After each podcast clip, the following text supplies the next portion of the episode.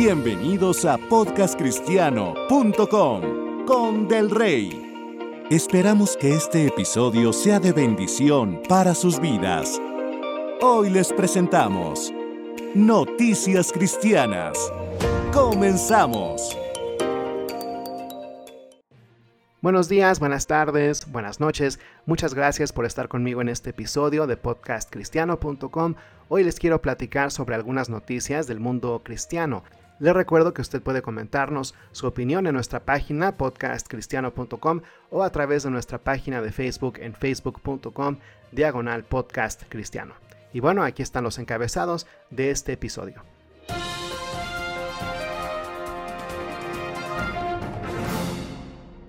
Metodistas conservadores crean una nueva rama del metodismo, la Iglesia Global Metodista se descubrió una Biblia errónea de 1631 en Nueva Zelanda que incita al pecado. Una iglesia en California está construyendo seis cabañas para los indigentes. Un adolescente en Florida es asesinado horas después de ser bautizado al intentar proteger a una amiga. La Iglesia Protestante de Escocia se prepara para permitir matrimonios del mismo sexo. Un pastor es asesinado y su iglesia incendiada tras reunirse con un grupo de evangélicos. Y la iglesia menonita en Estados Unidos va a considerar dejar de prohibir el matrimonio igualitario.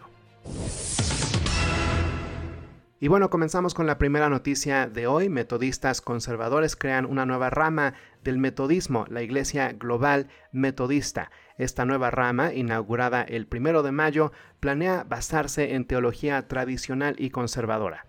Algunas congregaciones de la Iglesia Unida Metodista ya han iniciado el proceso de desafiliación de la Iglesia y planean unirse cuanto antes, aunque es un proceso que tardará meses y costará dinero. Aún así, el organismo regional de Europa ha decidido migrar todas sus congregaciones a la Iglesia Global Metodista.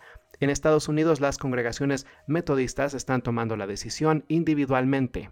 Por ejemplo, la iglesia Mosaic en Georgia ha tomado la decisión de migrar hacia la iglesia global metodista. Dicen que los congregantes no notarán el cambio ya que el nombre de la iglesia, el logotipo y el formato de los servicios van a permanecer iguales. El cambio será tras bambalinas ya que la iglesia formará parte de otro grupo de creyentes e incluso su edificio ya no será de la iglesia unida metodista sino de la misma iglesia Mosaic. Este cambio también significará que Mosaic seguirá un nuevo reglamento uno en el que los obispados tienen límites de tiempo, donde las contribuciones financieras son basadas en el presupuesto de la iglesia y donde los obispos les reportan al clero y a los congregantes, no solo a otros obispos. Según Keith Poyet, el líder del Consejo Transicional de la Iglesia Global Metodista, el objetivo es reducir un 50% la cantidad de dinero que se usa en gastos denominacionales. Todo esto es a raíz de que la Iglesia Unida Metodista ha mantenido una postura relajada ante sus doctrinas sexuales, las cuales prohíben los matrimonios igualitarios y las relaciones del mismo sexo dentro del clero. Sin embargo, hay iglesias que permiten y promueven estas prácticas. Debido a que no todos los miembros están de acuerdo en este tema, en 2019 se propuso separar la denominación metodista en dos, para que así las iglesias conservadoras puedan quedarse con sus propiedades e incluso recibir 25 millones de dólares para iniciar una nueva rama del metodismo. Sin embargo, la pandemia hizo que esta separación se alargara y ahora la nueva fecha en la que se podría votar para tomar esta decisión es hasta el 2024. Es por eso que Boyet anunció sus planes de crear la Iglesia Global Metodista este año en vez de esperar al voto sobre la separación. Muchas iglesias, por ejemplo la de Jerry Kula en África, prefieren esperar el voto, ya que así puede suceder una separación amigable para que no tengan que entrar en pleitos legales y verse los unos a los otros como enemigos. Usó ejemplos bíblicos de circunstancias en las que los creyentes se separaron pero siguieron trabajando juntos, como el caso de Pablo y Bernabé en Hechos 15 y Lot y Abraham en Génesis 13. Seguimos con una noticia un poco graciosa. Se descubrió una Biblia errónea de 1631 en Nueva Zelanda que incita al pecado.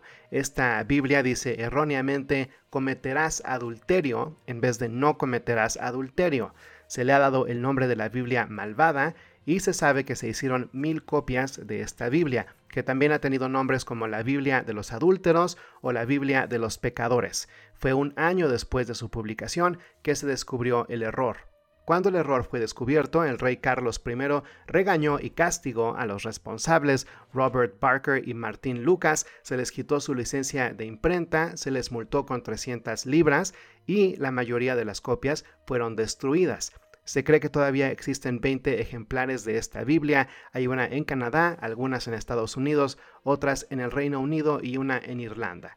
Esta Biblia ha sido digitalizada y estará disponible sin costo para el público en los siguientes meses.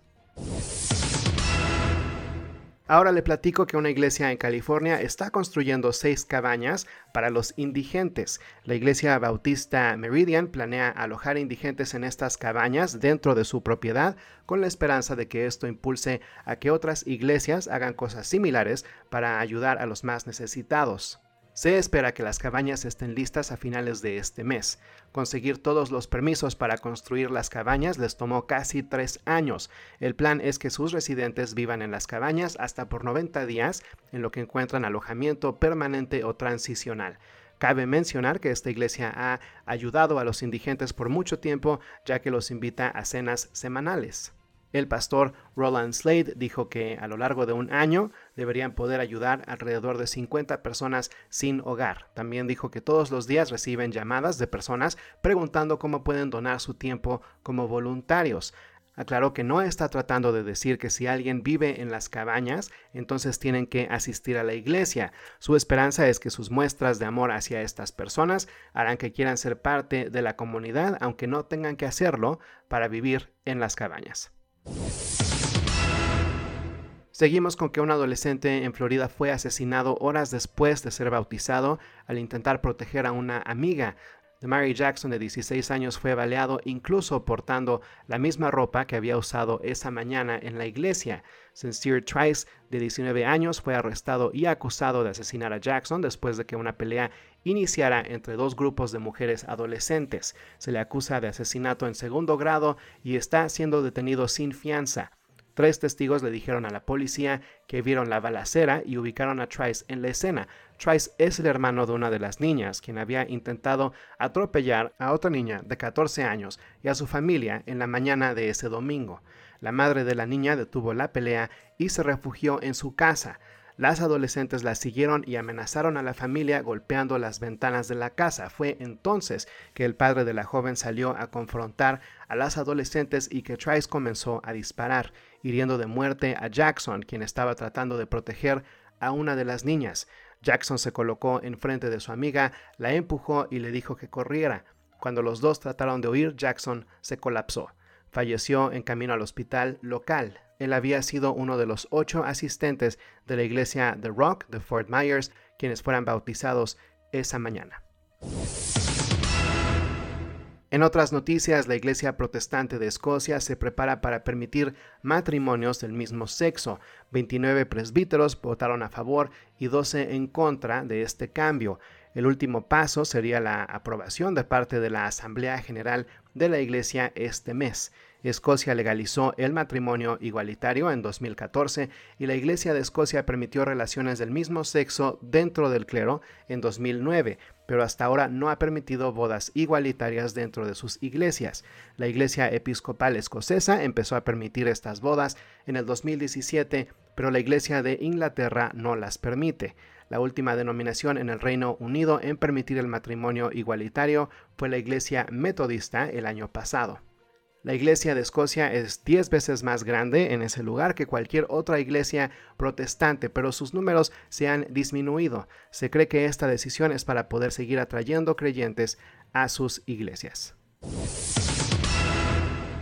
Ahora tristemente le platico que un pastor fue asesinado y su iglesia incendiada tras reunirse con un grupo de evangélicos. Esto sucedió un día después de que el pastor A. Caló, de 44 años, de la iglesia evangélica Gado Lobby en Guyana Francesa, se reuniera con una delegación del Consejo Nacional de Evangélicos en Francia. Siete otras personas, incluyendo dos hijos del pastor Caló, fueron heridos en la balacera y dos otras fueron trasladadas al hospital en condición seria. El Consejo dijo en Facebook que enviaba todas sus oraciones y condolencias fraternales a la familia y seres queridos del pastor.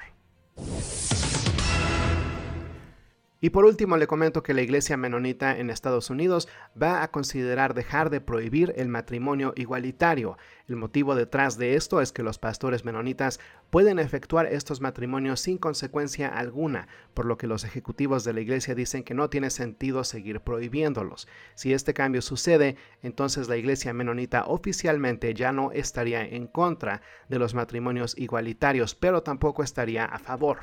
Junto con matrimonios igualitarios, este cambio afirmaría que los miembros menonitas de la comunidad LGBT pueden tener dones espirituales y se les abrirían las puertas para servir dentro de la iglesia y tener puestos de liderazgo. Se cree que si la iglesia menonita procede con este cambio, sus miembros tradicionalistas buscarían otras iglesias. Sin embargo, las congregaciones menonitas seguirían teniendo la libertad e independencia de decidir si quieren apoyar a sus miembros LGBT o no, por lo que es posible que dentro de la misma iglesia menonita haya congregaciones muy diferentes. Y bueno, esto fue todo por hoy. Nuevamente le agradezco inmensamente por haber estado aquí conmigo y les recuerdo que pueden hacernos saber sus opiniones en nuestra página o por medio de Facebook. Espero que este episodio haya sido de bendición para sus vidas y les deseo que tengan una mañana, un día o una noche de bendición. Hasta pronto. Esto fue podcastcristiano.com. Gracias por escuchar este episodio. Que Dios los bendiga.